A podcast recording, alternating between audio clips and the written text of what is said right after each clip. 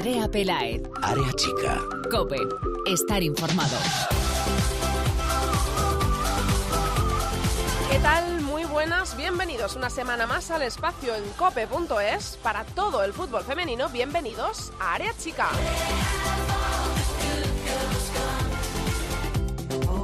No hemos tenido Liga Iberdrola este fin de semana, pero sí hemos podido disfrutar con el juego de la selección española que arrolló ayer a Israel en el primer partido de clasificación para el Mundial de Francia 2019. 6 a 0 vencieron las chicas de Jorge Vilda con tantos de Jennifer Hermoso por partida doble, Irene Paredes, que también metió otros dos goles, Amanda San Pedro y Bárbara Latorre. El próximo partido de clasificación en noviembre ante Serbia en Belgrado.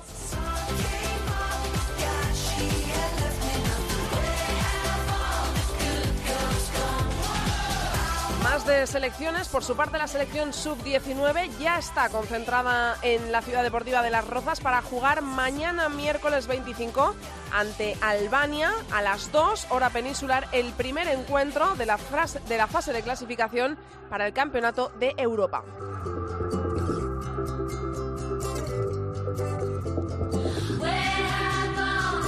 Hoy en Área Chica vamos a tener el placer de charlar y escuchar a una de las jugadoras de mayor peso en la selección española, una jugadora que hasta hace nada podíamos disfrutar en la Liga Iberdrola. Tenía muchas ganas de charlar con ella con tranquilidad y hablar de todo un poco, de España, de Francia, del Barça, del PSG. Seguro que ya sabéis quién es. Es Jennifer Hermoso.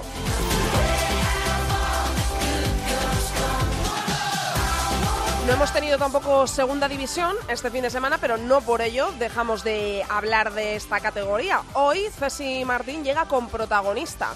Hablaremos con Miriam Ríos, jugadora del Deportivo de La Coruña, líder del Grupo 1 de la Segunda División Femenina Española. Arrancamos, pero antes os recordamos nuestras redes sociales. Estamos en Twitter, somos areachicacope y en facebook.com barra areachicacope. Ahí leemos todos vuestros comentarios y además os recuerdo que estamos en medio de un sorteo muy especial como son los guantes de la portera Sara Serrat del Sporting de Huelva. Guantes que sorteamos con unos pasos muy fáciles. Tan solo tenéis que tuitear con el hashtag AreaChicaCope, seguirnos a nosotros y al Sporting de Huelva y tuitear con una foto cualquiera de fútbol femenino que hayáis hecho en, eh, en, algún momento, en algún partido, en algún entrenamiento, donde sea. Tan solo con seguirnos a nosotros, a Sporting de Huelva, tuitear con esa foto y el hashtag AreaChicaCope, entráis en el sorteo que realizaremos la semana que viene, el martes. Diremos quién es el ganador de los guantes de Sara Serrat, portera del Sporting de Huelva. Mandos en la técnica, hoy tengo al gran Antonio Bravo. Nos vamos, que empezamos, que llega Jennifer Hermoso. Andrea Pelaez. Área chica. Cope. Estar informado.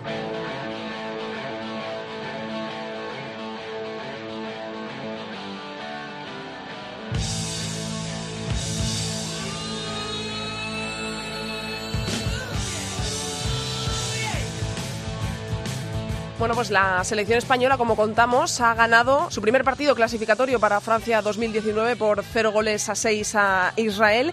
Y hoy en Área Chica tenemos a una invitada de lujo, porque tenía yo muchas ganas de hablar con ella desde que, bueno, pues lamentablemente dejó nuestra liga, la Liga Iberdrola, dejó el Barça para jugar en uno de los grandes clubes de fútbol femenino de Francia y de Europa, para jugar en el PSG.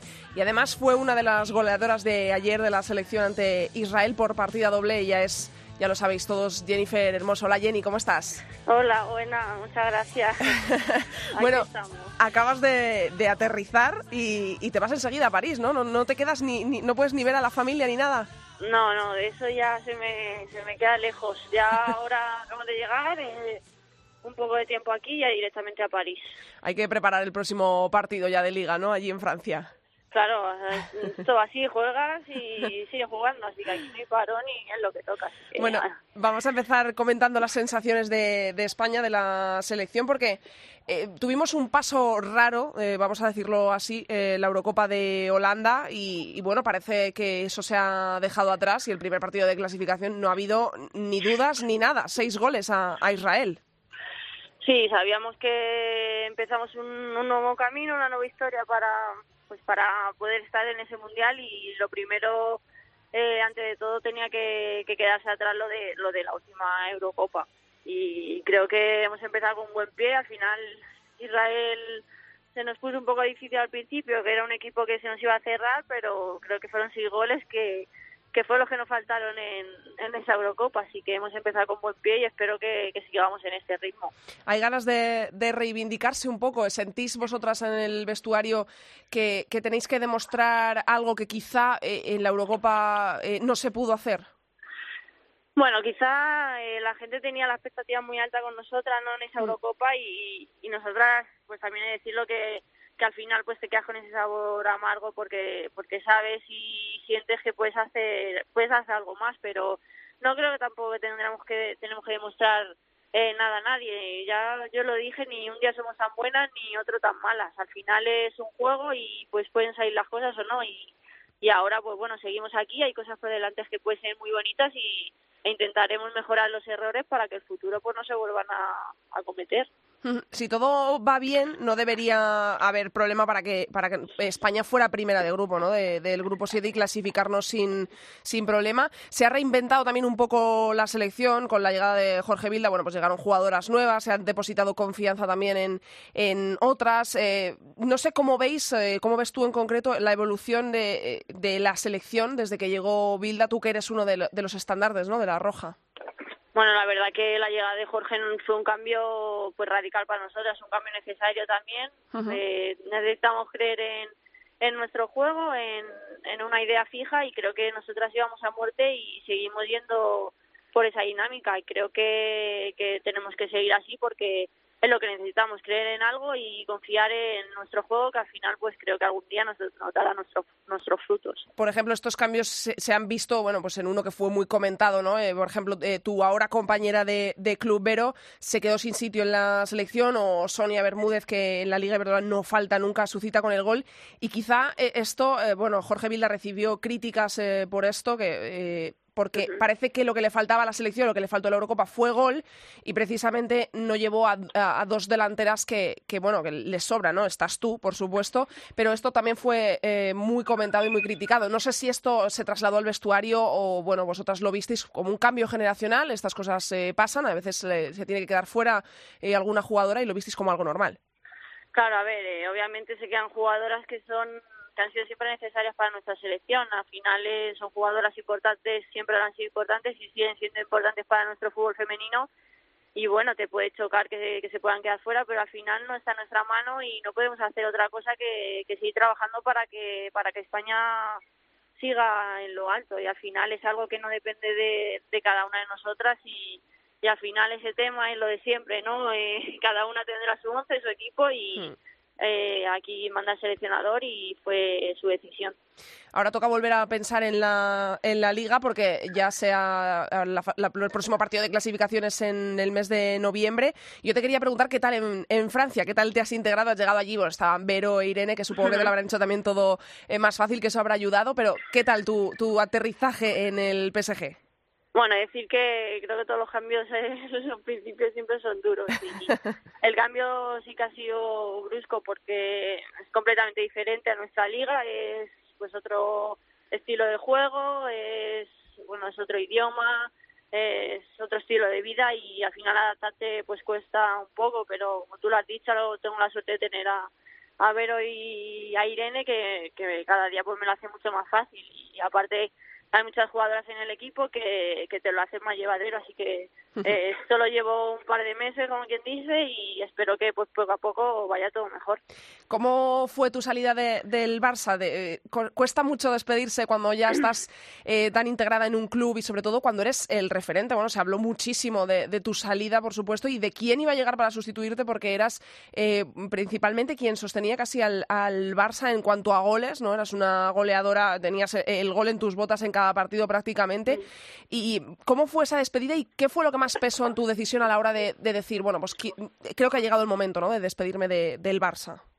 La verdad que fue, bueno, decirte una de las decisiones más difíciles que he podido que he podido tomar, porque como tú lo has dicho, estaba sentada, tenía pues mi vida ya en Barcelona y tenía todo completamente allí y al final pues piensas que puede ser una oportunidad única de poder irte a un club que, que siempre ha sido grande, que ha sido uno de los mejores y, y bueno, piensas que, que una oportunidad así no la puedes perder, pero al final sí que pues echas de menos Barcelona, que al final pues lo que te he dicho, es lo que has tenido siempre, Mm. te- te- me ha acomodado allí perfectamente y, y el club que siempre me ha dado lo mejor de ellos y al final pues es difícil, pero pero bueno, al final la vida son, son cambios y, y- y todo te hace crecer, así que para mí será una experiencia nueva y espero pues que me, me enriquezca.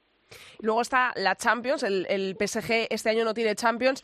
Yo no sé si la vas a echar de menos y quería hacerte una pregunta que no se me olvide, que es, eh, porque también se fue muy comentada esa foto tuya con la Torre Eiffel de fondo y la gente se pregunta, y, y yo te, lo te voy a hacer la pregunta, no sé si me va- la vas a querer contestar, cuando el Barça el año pasado se cruza con el PSG, ¿tú ahí ya tenías decidido tu, tu futuro, tu marcha al club No. parisino o no?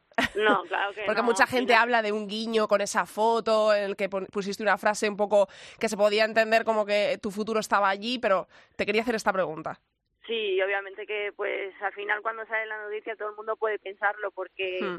Al final es una foto en París, voy a jugar en París, he jugado contra Pa- eh, Paris Saint Germain y, y bueno, pueden hablar como, como siempre, pero no, no lo tiene decidido ni mucho menos y tampoco lo hubiera hecho a propósito nunca, así que yo lo primero siempre he sido jugadora del Barça y para mí era lo primero y no había nada más hasta que acabé el contrato con ellos. ¿Vas a echar de menos la Champions? ¿La echas de menos ya? Sí, por supuesto, sí que la echo de menos. Es, es algo que pues que se echa de menos sí o sí porque es una competición única y, y no jugarla pues pues bueno, duele, pero al final pues creo que vendrán cosas mejores y, y ya está. Supongo, supongo que será uno de los objetivos ¿no? de, de este año también en la Liga, es devolver al PSG, a uno de los eh, clubes más representativos de Europa en el fútbol femenino, a, a la competición europea, ¿no? Claro, eso es lo primordial para nuestro para nuestro equipo, sacar el el primero o segundo puesto y meter otra vez el equipo en Champions que es donde donde debe estar y yo he venido aquí para para poder sumar y, y meter el equipo en Champions este año. Ahora mismo sois segundas por detrás del Olympique de Lyon. ¿Hay ganas de, ¿Tienes ganas de medirte a, a este gran club? Porque es eh, un gran club en Francia, en, en Europa también, por supuesto. Aún no estáis en la séptima jornada, creo que es la que vais a jugar este fin de semana. ¿Tienes ganas de, de medirte a- a- al gran monstruo francés?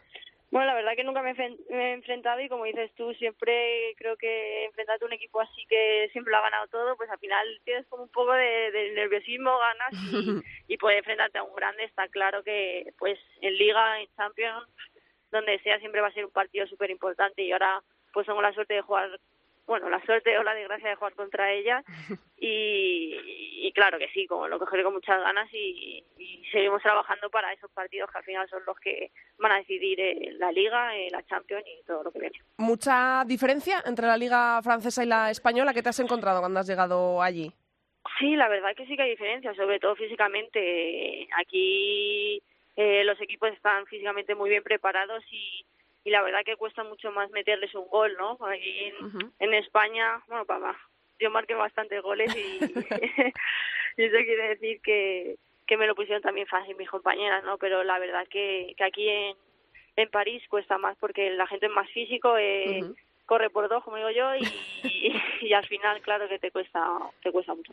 Vamos eh, a ir acabando. Yo te quería preguntar cómo ves al, al Barça eh, en Champions, de momento arrasando, igual que lo está haciendo también en la Liga. Se ha reforzado muy bien el club este verano. Hay, ahora hay una diferencia bastante grande, lo vemos aquí los que disfrutamos de la Liga Iberdrola. Hay bastante diferencia entre el Barça y el resto de equipos, salvo el Atlético de Madrid, que, que intenta perseguirle en Liga.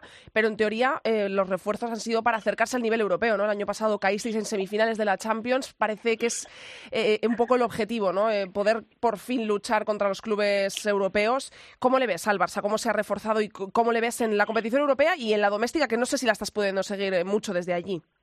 Bueno, la verdad que intento eh, seguir los partidos que puedo que no coincidan con, con los míos y al final el equipo que ha hecho el Barça es para, para dar otro paso más eh, en Champions y por supuesto llevarse el título de liga que se nos ha resistido estos dos últimos Mm. años que, que al final el Barça es un equipo que debe de, de ganarlo todo y está claro que, que este año tiene un equipo para arrasar y a mí personalmente me gusta mucho el, el conjunto que han hecho y yo apuesto por ellas y espero que, que ganen todo lo que jueguen. Y por último, este fin de semana, Atlético de Madrid, Barça. Eh, Sí. ¿cuándo, cuándo juega, ¿Cuándo jugáis eh, vosotras? ¿Cuándo juega el PSG este fin de semana? Domingo a las 3. Así que Pues- sí que puedo que me dé tiempo a verlo. Sí, porque es el domingo a las A las seis. seis y media, ¿verdad? eso es, eso es. Sí. Eh, ¿Lo vas a ver? Sí, espero, espero poder verlo, que o coger algún canal allí que me que me lo permita, pero claro que sí, eso con unas palomitas no se lo pierde nadie. Un pronóstico para ese Atleti Barça para terminar, Jenny. Ahora me lo pone difícil, ¿eh? que son dos equipos españoles, Sí, pero bueno, yo, yo siempre digo que gane el mejor y ya está. Bueno, pues eh, ahí lo dejamos. Muchísimas gracias, Jenny, por habernos atendido, que sé que no has dormido hoy eh, y te agradezco muchísimo que hayas estado en Área Chica porque teníamos Nada, muchísimas gracias. A vosotros, a teníamos vosotros por estar pendiente. muchísimas ganas de hablar contigo y Gracias. seguro que todos nuestros oyentes de escucharte. Muchísima suerte en lo que queda de gracias. temporada, Jenny, allí en Francia y esperamos verte en Champions el próximo año. Muchas gracias. Un beso Gracias. grande, Jenny. Un besote. Chao. Andrea Pelaez, Área chica. Cope, estar informado.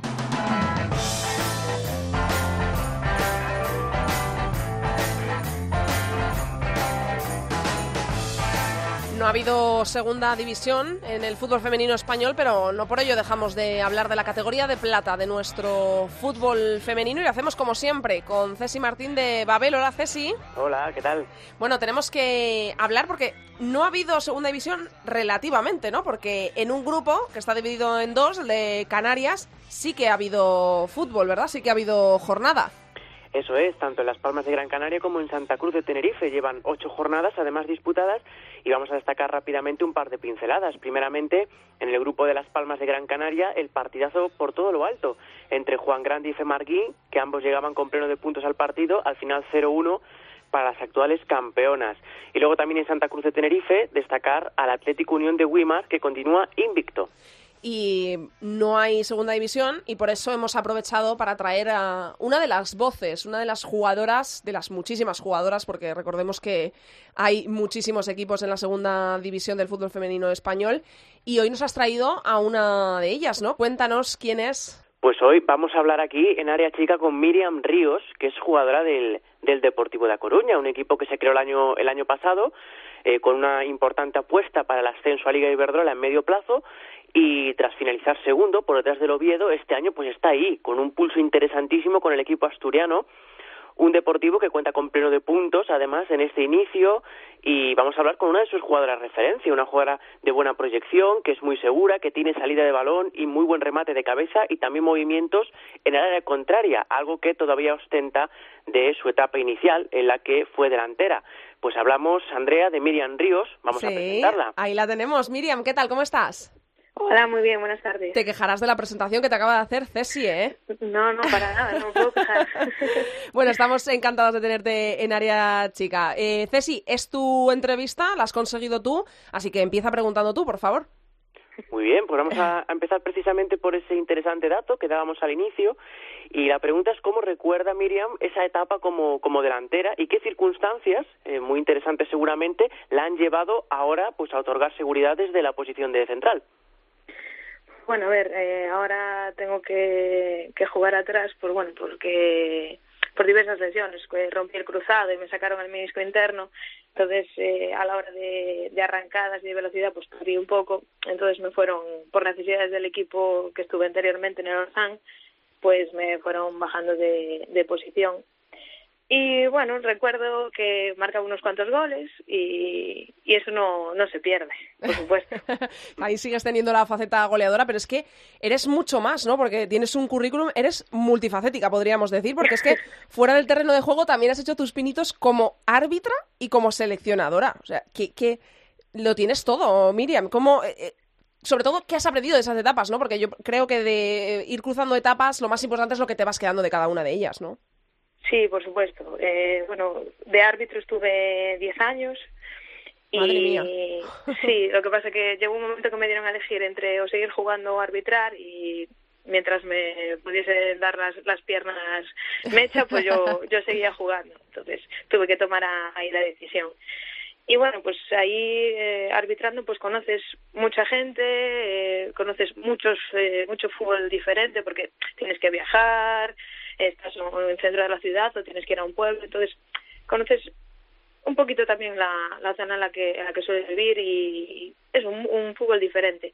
Y luego a la hora de, entrenar, pues eh, el año pasado, bueno, el año pasado, hace dos años, tuve la, oportunidad de, ser seleccionadora coruñesa, tanto en sub-12 como sub-15, y era una cosa que tenía muchas ganas, porque yo entrenaba pre-benjamines, y sí, me gustan mucho los niños, pero tenía ganas de entrenar ya categorías mayores y que fuesen niñas y poder elegir entre tantas niñas y darle la oportunidad a tantas niñas eh, de, poder jugar y disfrutar aunque fuese un entrenamiento con una selección, pues eso es, algo para, para No se paga, ¿no? no, no, la verdad que no ver esas sonrisas no, no se paga. Y hablando precisamente de las niñas y de su presente y de su futuro, eh, cuando empezaste a jugar al fútbol, y aparte yo también recuerdo esa época, había muy poquitos equipos femeninos en Galicia y, también, por supuesto, en A Coruña. Ahora, sin embargo, el panorama ha variado bastante. Como jugadora, ¿cómo, cómo viviste ese, ese salto del fútbol femenino y sobre todo qué aspectos crees que han contribuido al, al ascenso que está que está viendo estas temporadas pues eh, que la gente que los clubs eh, pues vean que las niñas también puedan jugar al fútbol y que les den esa oportunidad, porque cuando yo era pequeña eh, tenía que jugar con chicos y si quería jugar con chicas tenía que ir a, fútbol sala, que era lo que lo que había en, la ciudad en, ese momento. Entonces eso, que los intereses de, club, intereses de, de clubs, como en este caso ahora el año pasado y este el, Deportivo de La Coruña, pues hace que, que eso, que las niñas también se animen más a, a jugar al fútbol y decir, ¿por qué no? ¿Por qué no puedo jugar yo en un equipo? ¿Por qué no puedo ser igual que, que un niño? Entonces yo creo que eso es lo que, lo que más eh, está favoreciendo. Antes de estar en el Depor, eh, Miriam, estuviste en el Orzán. ¿Cómo te enteraste tú de que este equipo cedería su plaza en segunda al Depor en la temporada pasada? Pues eh, estábamos en temporada, eh, había rumores y tal, pero claro, en el club hasta que no no había algo ya pues ya firmado o algo, tampoco nos podían decir nada, porque claro, el, Deportivo pues habló con varios clubes de La Coruña y claro, y tuvo que, decidir pues por el que mejor apuesta daba al, al, fútbol femenino y mejores garantías le, le, iban a dar. Entonces, claro, nosotros nos enteramos en, la temporada y nada, nosotros estuvimos luchando hasta el último partido por por quedarnos en segunda división también para que se pudiese hacer efectiva ese, esa cesión. Y ya ahora vamos a, como la segunda parte ¿no? de, esta, de esta entrevista ya centrada particularmente en el deportivo. Y es que se habla muy bien del trato del deportivo a su sección femenina y a sus jugadoras, eh, con un proyecto además muy serio, con el objetivo de ascender a la Liga Iberdrola en un futuro. ¿Qué medidas eh, lleva el club para, para apoyar este proyecto y si crees que, que finalmente el objetivo se logrará? Bueno, el objetivo yo creo que se, que se va a lograr obviamente eh, este año vamos a estamos luchando a muerte a por ello. El año pasado pues era un poco así un poco de asentamiento del equipo femenino, la sección femenina en el en el club y demás y hicimos un muy buen muy bien campo, muy buen campeonato, quedamos de segundas y tal, pero este año sí la lucha es ir a por primero por la liga y luego eh, jugar la fase de ascenso. Y luego en el club pues nos han recibido pero todos todos eh, todos los trabajadores, incluso los de limpieza, utilleros, todos todos los miembros del club nos han recibido muy bien. Y el club nos eh, nos, nos valora porque estamos por ejemplo en la página web ahora también eh, las fotos eh, anunciando la ropa en la en las tiendas del deportivo también. Y es eso que te dé valor porque sí hay muchos clubes que tienen sección femenina pero siempre es la la última pero en el deportivo no, no pasa eso. Pues qué, qué gusto, ¿eh, Miriam? La verdad, que oírte decir esto. Eh, el año pasado el Oviedo pasó por encima, pero el año de debut fue más que, que convincente. ¿Qué habéis aprendido de, de él? Pues eh, las que no jugaron en esta categoría cogieron mucha experiencia y las que sí ya teníamos experiencia, pues hemos cogido muchas cosas de... A ver, nosotros en el club tenemos una de las mejores generaciones de, del fútbol gallego que, que hay actualmente la generación del, del 2000 y que son muchas de esas niñas son, son internacionales.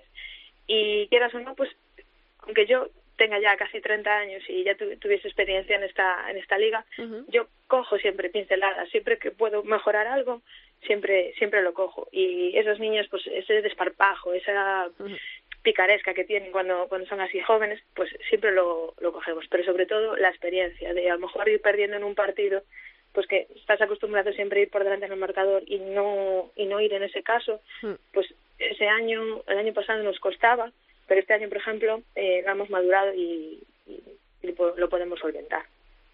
Y, y, en aproximadamente un mes, además, tenéis una, una prueba de fuego y es que jugáis contra el Oviedo.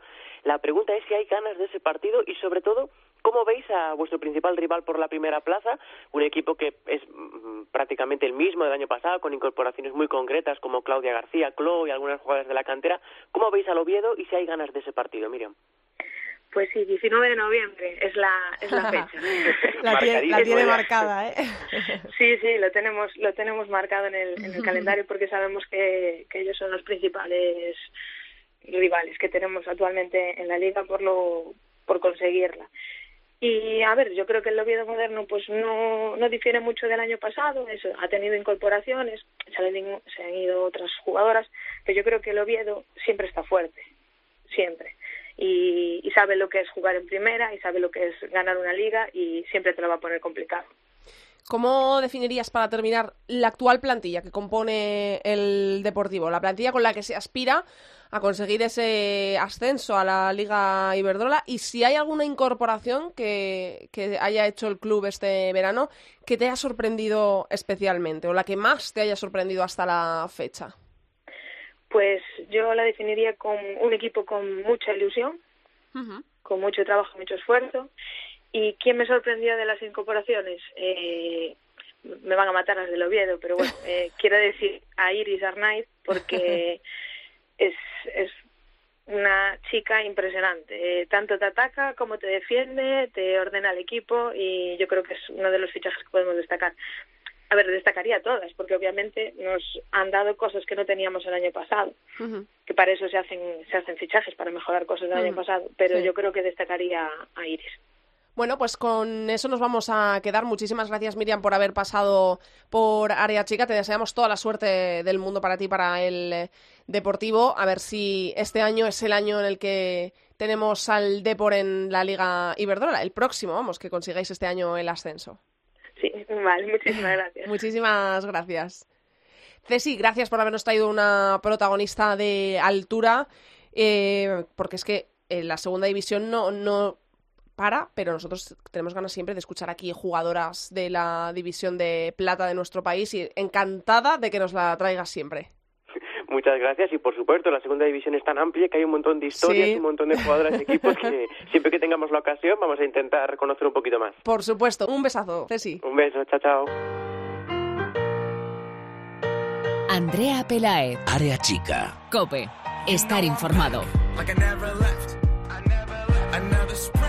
Another step, another step, another day, another breath, another breath. Been chasing dreams, but I never slept. I never slept. I got a new attitude and a lease on life is a piece of mind. Seeking a find I can sleep when I die. Want a piece of the pie, got the keys to the ride and shit. I'm straight. Hoy estrenamos sintonía. Tenéis que asociarla ya, esta canción, a la sección de Borja Rodríguez de Fútbol Internacional, de Fútbol Internacional, porque es la que ha elegido él. Ha tardado un poquito, ¿eh? En elegirla, pero la ha elegido. Hola Borja, ¿cómo estás? Con un poquito de retraso, pero sí, lo hemos escogido. Pero esta es la nueva sintonía de tu sección, así que ya que la gente lo vaya relacionando, es la canción, por si a alguien le gusta mucho, es Glorious de Michael Moore y Skillar Grey. ¿La has elegido tú? Pues ahí la tienes. La vais a escuchar mucho en la NBA este año, así que... Pues perfecto. Me encanta tener canciones que suenen en el mundo del deporte aquí en Área Chica. Bueno, tenemos mucho de lo que hablar hay que hablar de The Best, los premios The Best, y cuando digo The Best, digo quejas de Borja Rodríguez a The Best. Derrota inesperada de Alemania, sanción a Dinamarca, bueno, de muchas cosas. Vamos a empezar también con la fase de clasificación para el Mundial, porque ha habido sorpresas, como digo, partidos que no se han jugado, sus consecuencias y, por supuesto, el más polémico, eh, eh, pues eh, de Best, esos premios con los que no estás muy de acuerdo, ¿no? No hemos tenido Liga Verdad, pero podemos decir que no nos hemos aburrido porque hay mucho de lo que hablar. Vamos a empezar con The Best. ¿Por qué te parece que ha sido tan polémico? ¿Por qué tienes tanto que contarnos del premio The Best, Borja? Bueno, hay que decir que no solo soy yo, ¿eh? hay mucha gente. De hecho, uh, ayer uh, Megan Rapino sorprendió un poquito, sorprendió un poquito diciendo que era que la FIFA no tenía mucho respeto por el fútbol femenino.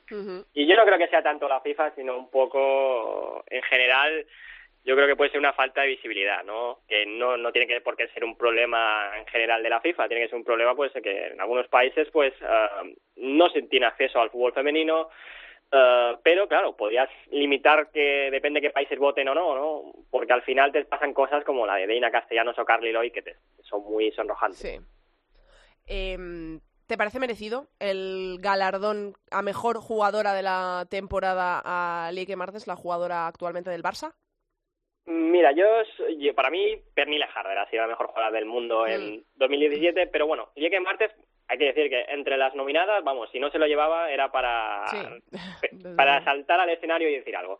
Pero pero bueno, yo creo que el IEK pues ha tenido es verdad que es un países son Países Bajos que, no solo era ella, no solo ella era la estrella, sino que Jackie Grunen y, y Miedema pues eh, yo creo que le hacían el trabajo sucio, sucio perdón, y, y entonces pues ella podía brillar. Es una jugadora que entra por los ojos pues porque eh, es muy divertida, hace muchos regates, es un extremo tipo Robben, ¿no? Y ese tipo de jugadores pues siempre entran a la gente le, les enchufa, entonces yo entiendo que pues se ganara el, el, pues no sé, el clamor del público, ¿no?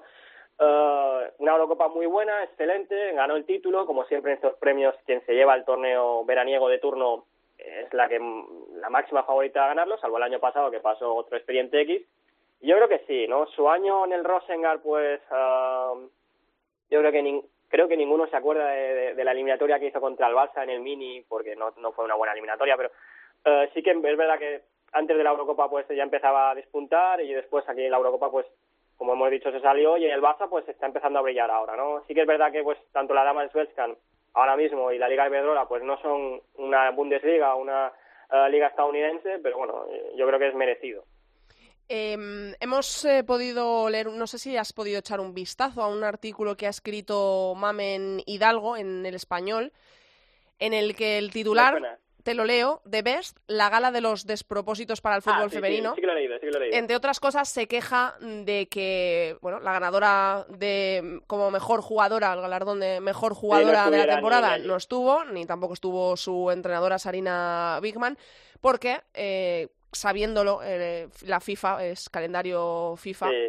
Que no podían existir, están a horas de, de, jugar un partido clasificatorio para eh, el Mundial de Francia 2019 cuando se celebra esta gala, no pueden asistir. Ella en, en este mm, escrito, en el español, dice que la única solución posible era un vuelo privado de la FIFA para ella y para la entrenadora, un vuelo que nunca llegó. Eh, yo no sé, eh, bueno, pues hay mucha gente que esto lo achaca, que aún quedan años luz para que todo se iguale en el mundo del deporte, sobre todo fútbol masculino y fútbol femenino.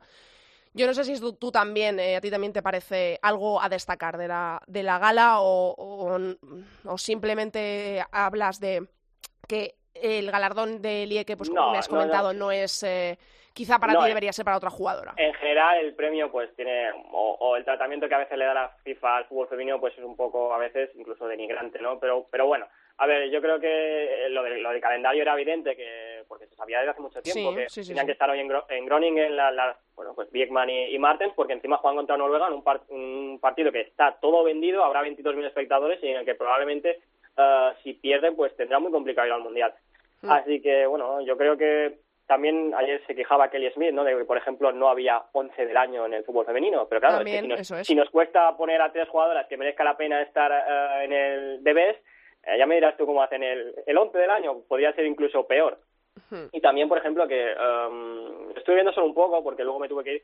Uh, yo solo vi, aparte de Deina Castellanos y Carly Loy, solo vi uh, exjugadoras, si no me equivoco, eran Alex Scott y Celia Sassic. Sí y no había más invitadas, ¿no? En cambio sí que había muchas eh, mujeres de futbolistas y demás, así que bueno, un poco faltan muchas cosas por pulir. Falta camino por recorrer, en eso estamos de acuerdo. Te he leído eh, que para ti y para muchos otros, lo he leído eh, en muchos lugares de gente que conoce y muy bien el fútbol femenino y quizá yo creo que ese sea el problema, ¿eh? ahora te lo, te lo iba a decir.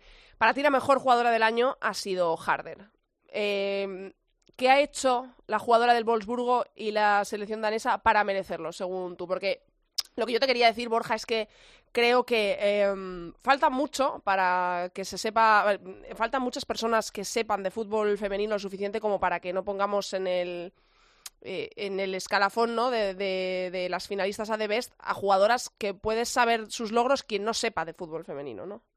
Sí, bueno, ese es el problema de la visibilidad, ¿no? Eso es. Mm. Al final, pues, eh, fíjate, si ayer en España nosotros no podíamos ver ni a nuestra selección, más que por, no sé mm. si fue YouTube o Facebook que, dijo Lalu. Facebook. Entonces, eh, ya me dirás a mí, eh, si aquí no podemos ver que España se supone que es un país de fútbol, ya me dirás en Serbia o que tienen mm. derecho a voto igual que nosotros, o yo qué sé, en cualquier país, Namibia a lo mejor, ¿no?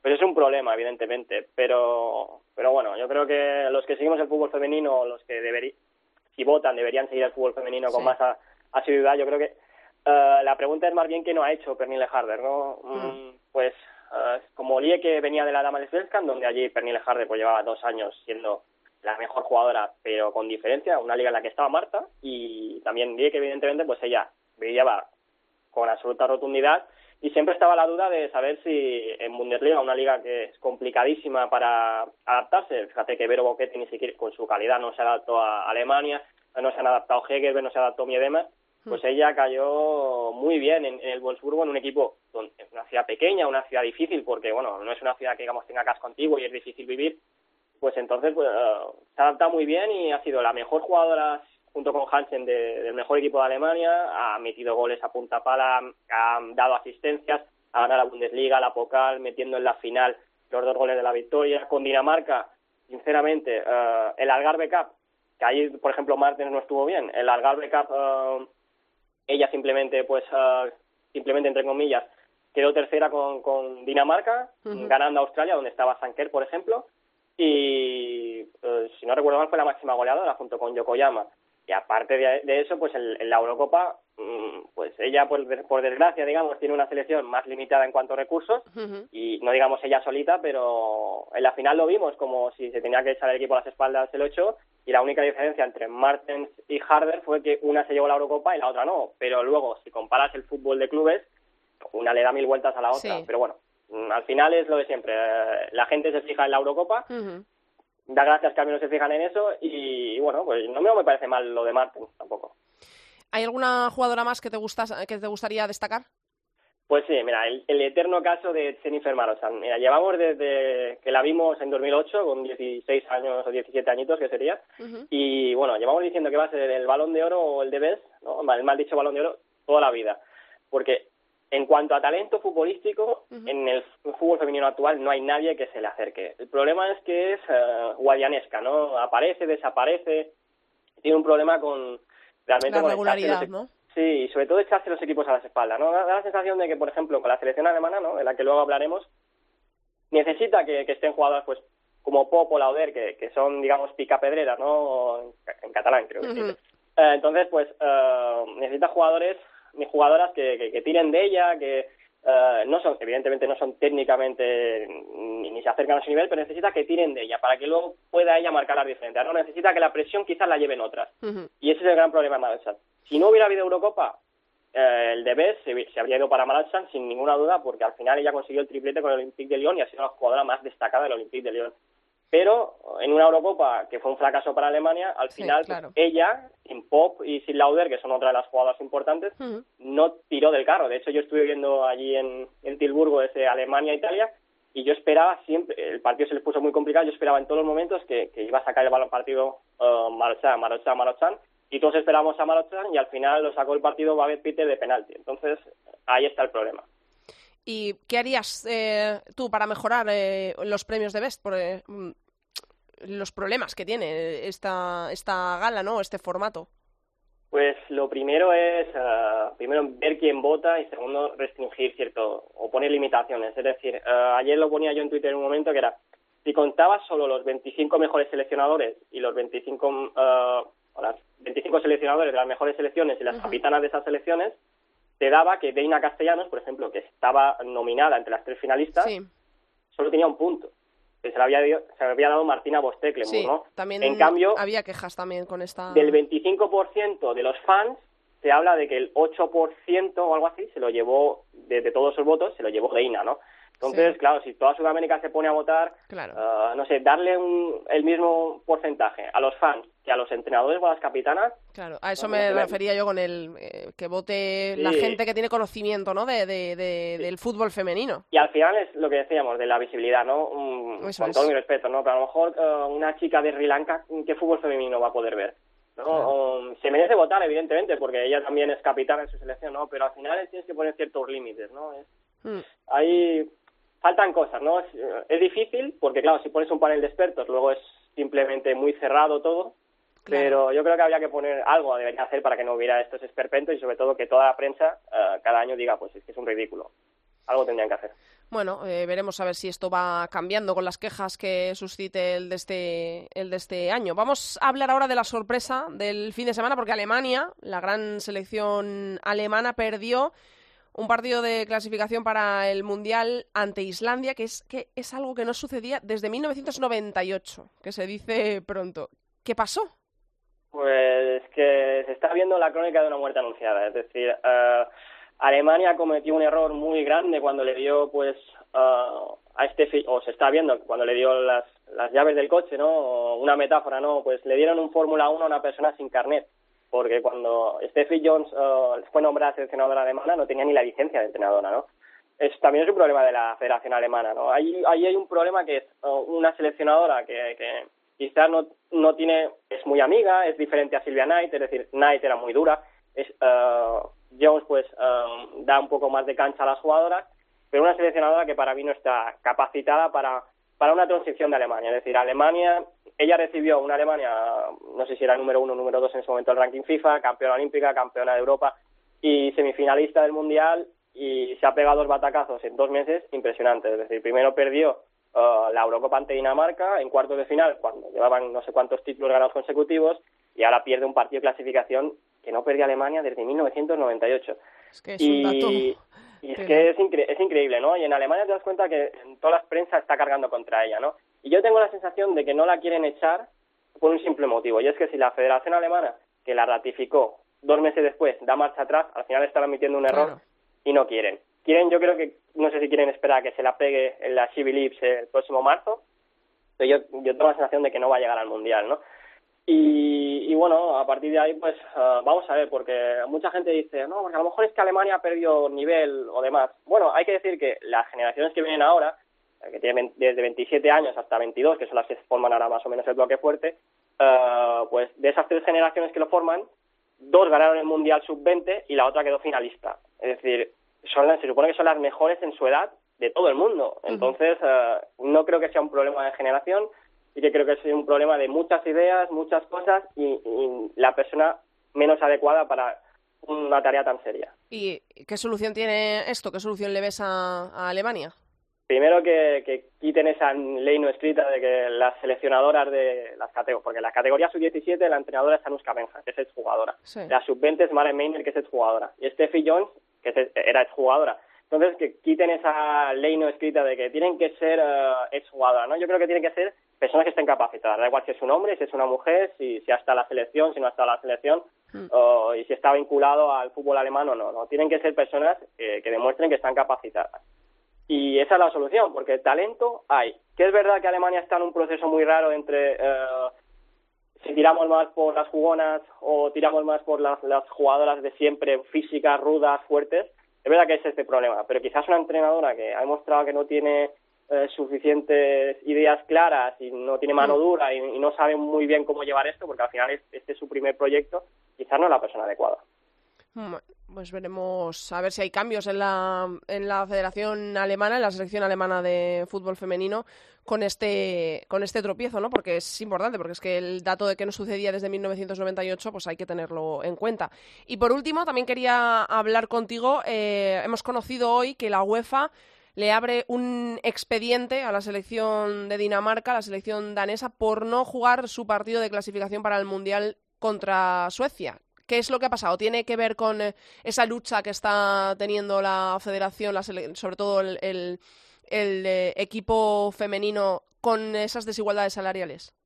Sí, hace poco hablábamos de Noruega que eh, ponían el Equal Pay, pues en Dinamarca todavía no ha llegado y es, que eh, yo recuerdo que lo hablábamos hace como un mes cuando cuando jugaban contra Hungría y parecía que habían llegado a un acuerdo, pero parece ser que no se retomaban las conversaciones y las jugadoras el otro día decidieron pues yo creo que ellas nunca pensaban que, iban a llegar a este punto, ¿no? Pero decidieron, mira, no vamos a jugar contra Suecia, eh, al igual que no se juega un amistoso contra los Países Bajos, pues vamos a provocar que no se juegue un partido contra Suecia y que toda la digamos toda la prensa del país y demás pues se, se cebe con, con la, federación y que entren en razón eh, pasa que la federación se puso muy seria y no, no entraron en razón y al final pues eh, se tuvo que cancelar el partido. Eh, al final no puedes cancelar el partido y entonces es normal que la UEFA te, abra expediente. Es que yo creo, mm, a ver, es una situación complicada, por supuesto, y, y ellas tendrán su... Sí, yo creo que la UEFA tiene que tener tacto. Sí, porque al final está luchando por unos derechos, ¿no? Y no, es porque no les ha, no les ha apetecido precisamente jugar. Claro, pero ¿qué, pero ¿qué haces en ese momento? En el momento en el que algo, eh, eh, digamos, burocrático eh, se interpone ya delante del fútbol y ya, pues a otra selección también la estás condicionando, ya... Es que, ¿qué haces? Llegados a este punto que, bueno, es, en teoría es obligar, ¿no? A la selección, a que, a la federación, perdón, a que tome una decisión ya, ¿no? A que ponga una solución a esto, porque si no se le va a escapar de las manos. Que diga o sí o no, es decir, o vamos a mejorar la situación o no. Y, que ellas ya luego decidan, pues mira, vamos a esperar a, si nos metemos o no en el Mundial y luego ya hablamos o, mientras tanto hablamos, pero jugamos los partidos. Es complicado, ¿no? Porque, por ejemplo, la, Federación Sueca ha dicho que si por ellos si por ellos es que se juegue el partido, lo cambiamos la fecha, se devolvieron el dinero y demás, y porque comprende la situación de las danesas y las propias jugadoras eh, suecas, como Aslan y Eriksson, que es la pareja de Harder, por ejemplo, o alguna otra, como Lindahl, han dicho, bueno, le han pedido a la UEFA que por favor ni les quite tres puntos, que puede ser una de las sanciones que tengan, o incluso que no puedan participar en lo que resta de fase de clasificación, pues que, mira, nosotros entendemos la situación, de ellas, pues por, por, favor, que se juegue el partido y no las opciones. Al final es una decisión difícil porque por un lado está evidentemente lo administrativo y por otro lado pues el tener tacto, ¿no? Que normalmente no se suele tener mucho tacto. Así que ya veremos. Es una situación que realmente que una subcampeona de Europa pues tienen así es un poco lamentable. Bueno, es, es un tema muy complicado y muy delicado, ¿eh? porque al fin y al cabo está también, eh, está también en juego el futuro de, de, muchas jugadoras de fútbol. Veremos cómo acaba. Esperemos que bien, ya nos lo irás contando y actualizando cada semana aquí. Borja, un besazo. Venga, hasta la semana que viene. la semana que viene. Nosotros echamos el cierre.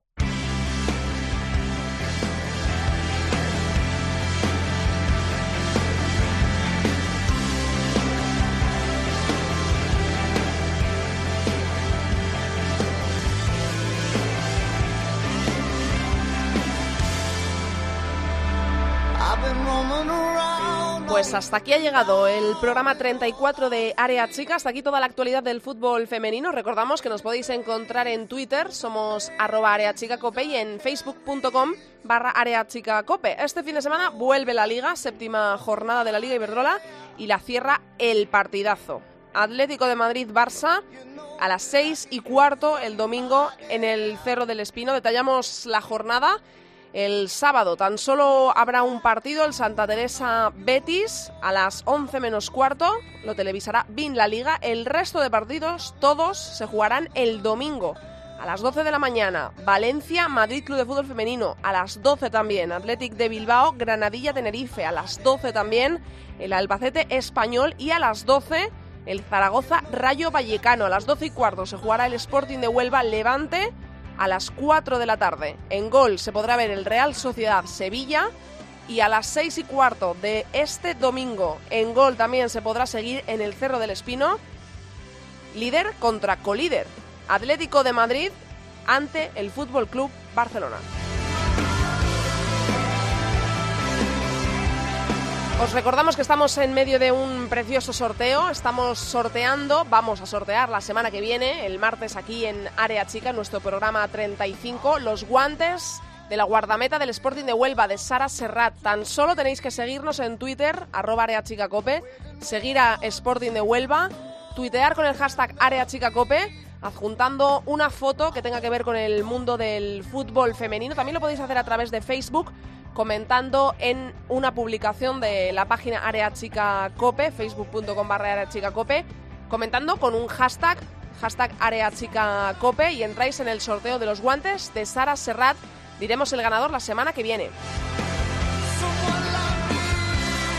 Nosotros os esperamos aquí la próxima semana en cope.es. Ya sabéis que pasamos lista, mucho fútbol femenino para todos. Adiós. Andrea Pelaez. Área chica. Cope estar informado.